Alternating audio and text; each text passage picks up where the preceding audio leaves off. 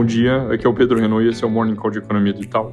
Começando pelos Estados Unidos, hoje saiu o PMI ISM de serviços, que deve vir com algum recuo, mas em nível ainda forte, caindo de 56,7 pontos para 56 na nossa projeção e 55,2 no consenso de mercado.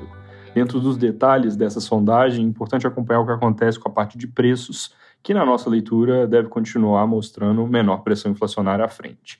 Ontem foi feriado e hoje os mercados por lá voltam de olho no que o Fed vai falar no decorrer dessa semana, com Barkin, Brainerd e Master amanhã, além do prato principal, que é a fala do Powell na quinta-feira, onde ele deve reforçar que as próximas decisões são dependentes dos dados. Só lembrando, como a gente tem expectativa de um CPI fraco nesse mês, a expectativa é que também é, esse dependente dos dados acabe significando redução de ritmo dos 75 pontos recentes para 50 pontos base na reunião desse mês.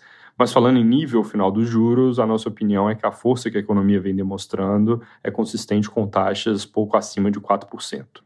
Na Europa, saiu dado de encomendas às fábricas. Na Alemanha, ele veio com queda de 1,1% em julho, um pouco pior que o consenso de mercado, que era recuo de 0,7%, mas melhor que a nossa projeção, que era de uma queda bem mais intensa. Amanhã sai a produção industrial, que depois desse número a gente espera ter queda de 1,6% contra um consenso de menos 0,6%. Aqui no Brasil, saiu mais uma pesquisa do Instituto IPEC ontem à noite, de novo mostrando bem pouca mudança com relação à semana anterior, com manutenção do ex-presidente Lula em 44% das intenções de voto para o primeiro turno, enquanto o presidente Bolsonaro teve recuo de um ponto percentual para 31%. Ciro e Simone Tebet subiram um ponto cada para 8% e 4% das intenções, respectivamente.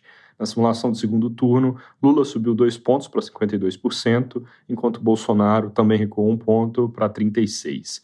Hoje sai pesquisa do Instituto Paraná. Amanhã, 7 de setembro, o Brasil comemora 200 anos de independência com eventos que vão acabar misturando o aniversário dessa data com as eleições que se aproximam.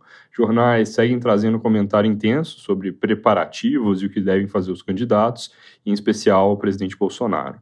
Nesse contexto, dois pontos recentes de atrito entre governo, Congresso e STF chamam a atenção. O primeiro é a regulação do piso da enfermagem, lei que o governo inicialmente fez oposição, por trazer um aumento de gasto para estados e municípios sem previsão de fonte de financiamento. Ela também teve oposição do setor privado, que diz que o aumento do salário poderia acabar sendo ruim para os profissionais por gerar risco de demissões para equacionar o aumento de custos. Só que apesar da oposição inicial, o governo acabou sancionando o texto que veio do Congresso com uma promessa de que se encontrariam fontes para esses recursos, como por exemplo a tributação de jogos de azar, que acabou não prosperando.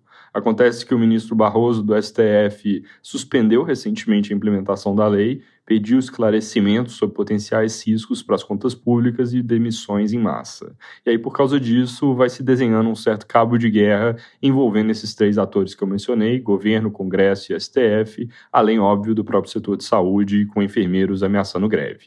Também causa nova fricção entre o governo e Supremo a decisão do ministro Fachin de suspender trechos de decretos presidenciais que facilitam compra e porte de armas, alegando que tem risco de violência política. Jornais de hoje reportam que aliados do presidente Bolsonaro enxergaram uma provocação nesse ato e o presidente, sem citar diretamente o ministro, fez uma série de críticas à decisão. Para terminar, jornais repercutem falas do presidente do Banco Central, Roberto Campos Neto, em evento do Valor Econômico, onde ele disse que o Copom não pensa em corte de juros no momento, pensa em finalizar o trabalho de convergência da inflação para as metas. Ele também disse que a mensagem que vale hoje é a mesma da última reunião do Copom, e quando perguntado especificamente sobre a alta residual de juros que eles disseram que avaliariam agora em setembro, ele disse que ela vai ser avaliada, como sinalizado lá atrás. Na nossa leitura, as mensagens são adequadas e consistentes com o cenário que a gente tem traçado de queda lenta dos juros, só a partir do meio do ano que vem para 11%, vindo dos atuais 13,75%, que a gente acredita ser mesmo o nível terminal, sem um ajuste residual a ser efetuado na decisão agora do dia 21. É isso por hoje, bom dia.